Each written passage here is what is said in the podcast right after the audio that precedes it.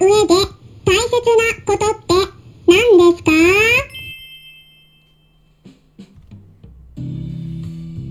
こんにちは。サラホリスティックアニマルクリニックのホリスティック獣医サラです。本ラジオ番組ではペットの一般的な健康に関するお話だけでなくホリスティックケアや地球環境そして私が日頃感じていることや気づきなども含めて様々な内容でイギリスからお届けしております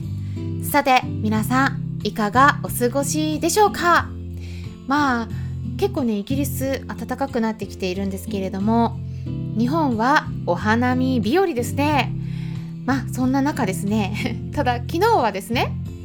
セラピストさんそして瞑想に詳しいスペシャリストの方美容のスペシャリストの方そしてマッサージ師さんというねすっごく豪華なゲストをお迎えしまして健康になるために心がけていることアドバイスしていることなどについてお話ししていただきましたはいいやー本当にね皆さんすっごくさすが健康に詳しくて本当にねそれぞれの方々から貴重なお話をお伺いできたんですよ。ということで今日はですね健康になるのに必要なことってどんなことがあるのか、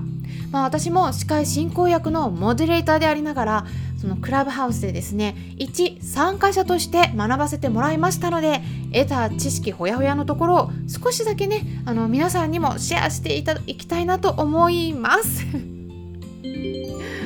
はいちょっと噛みましたけれどもまずですねそこで私も獣医師としてお伝えしたことがあるので最初にねそれをお話ししようと思うんですがすっごく大事なことです、動物たちに健康になってもらおうと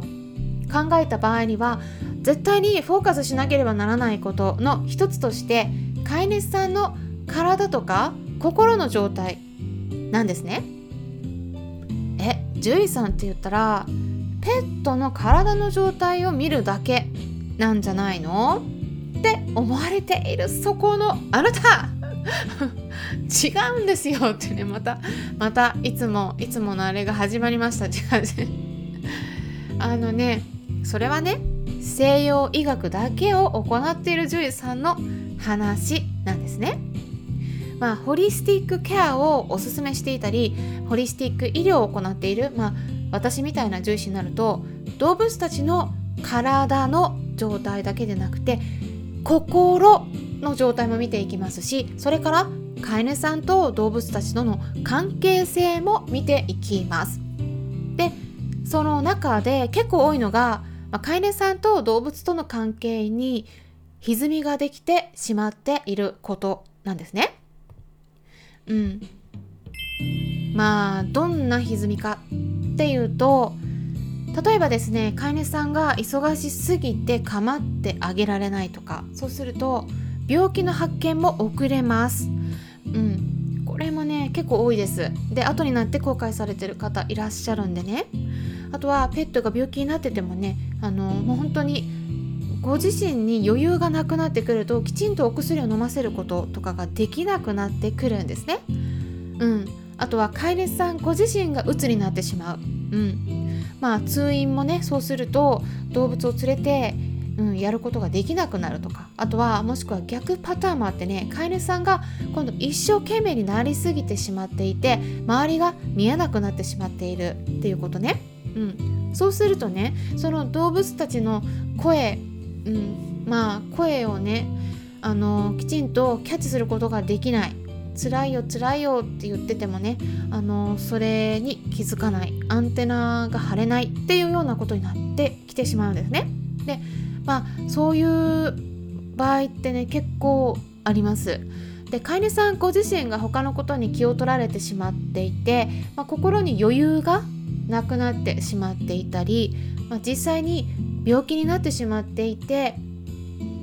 あのご自身のことでですね通院とか介護とかでもうあの本当にバタバタしてて大変な状況になってしまっているとかまあ生きていればいろいろいろんなことありますけれども、まあ、そうやって状況もね変わってくるのそれって当たり前なことではあるんだけれども飼い主さんがヘトヘトになっていたらペットのケアどころではなくなってしまうんですね。うん、でそういうことってね結構多いなって感じているんですだからこそ飼い主さんあの皆さんにお伝えしたいのはまずですねご自身のことを大切にしてくださいねっていうことなんです。私いつもこれお伝えしてるんですけれどもうん。あの本当に責任感の強い方一生懸命な方はねご自身のことね全くケアされてないんですね。自分よりも他人自分よりも家族ペット動物っていう感じになってるのでね、うん、それはね良くないんですよ本当は。うん、で大切にするってそれはね心身ともに心も体もご自身が健康でいることが一番大事なんです。優先にするべきことなんですね、うん、だから私がいつもお伝えしてるのは自分自身が溺れていたら周りで溺れている人家族とか動物たちを助けることなんて絶対にできないよっていうことなんです。っていうことで今回はですねあの健康になるための秘訣、うん、ポイントについて3つお伝えします。まずですね1つ目睡眠をきちんととるということですね。皆さんどうですか？クラハにハマってませんか？睡眠夜はしっかりと、えー、クラブハウスを閉じて寝るようにしましょう。で、まあ、今回のお話にも出ていました。あの、まあ、例えばね他にダイエットするとかの場合も意外とね睡眠重要なんだそうです。これはね私知らなかったんですけどね。うん。あの夜の寝ている間に細胞の生まれ変わりも起こるっていうのはねよく言われていることですよね。うん、できちんと熟睡できていないと寝てるようでこう浅いか浅い眠りだったりするとね脳の状態もしっかり休まらないんですよ。だから日中眠くなりやすくなったりだるくなったりするんですよね。うん、どうですか？しっかり睡眠とれてますかね？そして栄養もいいもの取ることすごく大事です。栄養が偏った食生活してるなって自覚のある方がもしもいらっしゃったら是非ですね時々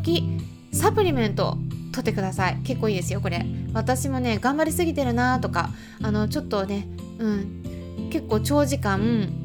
あの仕事が続いてるような場合はできるだけサプリを取るようにしています。でどんなサプリがいいかお話ししますと、えー、ビタミン B 群とかビタミン C あたりがすごくね取りやすいと思います。これはまあ、多少多めにとっても過剰になるリスクもないですし、うん、すごく取りやすい。そしてストレスによってもすぐに結構ね減りがちな栄養素になるんです。だから是非ですねえ皆さんちょっと疲れたなと思ったら取ってみてください。そして2つ目それは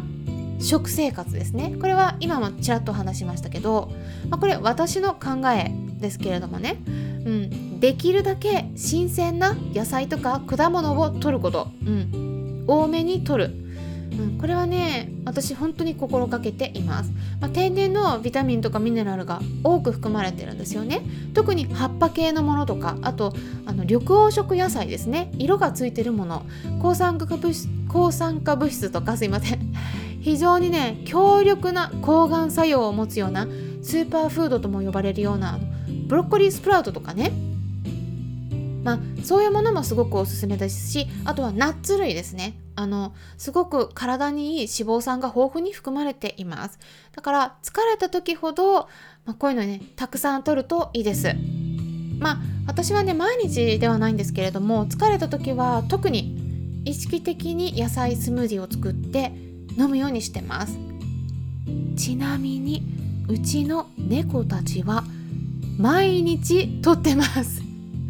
毎日野菜スムージーっていうかねスムージーにしたのを、まあ、ちょっと調理してね熱を加えてるんですけど毎日野菜スムージー入れてるんですね手作り食に。うん。私たち人間よりもねいい食生活してるっていう。ねかなりいい食生活してますようちの猫たち。それから3つ目。あとはですね今回のお話で瞑想が出てました。はい。毎日ね日々いろんな仕事を行ってると脳を休める時間がねないんですね。うん。でそんな時に瞑想してみるのがすごくいいよっていうことだったんです、まあ、仕事の前に毎朝瞑想をする職場もあるんだそうですよ、まあ、今回ねお話ししてくださった方々は皆さん全員スタンデー FM で配信をされています。まあ、今度はねスタンデー FM の方でも皆さんと一緒にライブを開催できたらいいねとかってお話ししてたので、えー、また実現するかもしれないです、まあ、今回クラブハウスだけだったんですけどね、うん、でも本当にね豪華でした。もう皆さん本当詳しくて、うん、でしかもね分かりやすい。本当に良かったです。であの概要欄に今回の皆さん私を加えて5人だったんですけれども他の4人の方々のねスタンデー FM の、えー、音声チャンネルのリンク先を載せておきますのでぜひ興味のある方はチェックしてみてください。であとですね最後にクラブハウス使ってみたい方がいらっしゃったらぜひ私にメールをください。あの招待状ねまだありますので、えー、ご希望された方にね少しずつ招待させてもらってます、まあ、もちろんちょっとね条件は設けさせてもらっているんですけれどもまあ、少しやり取りをさせてもらったりっていうのもね出てくると思うんですが、まあ、あのちゃんとクリアすれば OK です、まあ、クラブハウスも利用できるようになると私がルームを立ち上げたりイベントを開催したりした時に皆さんも一緒に参加することができるようになります。ということで今回は看病している飼い主さんへのメッセージ。飼い主さんが健康でないと動物たちは健康になれないよっていうお話をしていきました。そしてねまたちょっとねお知らせ追加でさせていただきたいんですけど少しだけえヒマラヤのメンバーさんと今夜ですねえ夜の9時からえー、クラブハウスでルームを立ち上げます。ぜひそちらも参加していってください。え、どうぞよろしくお願いします。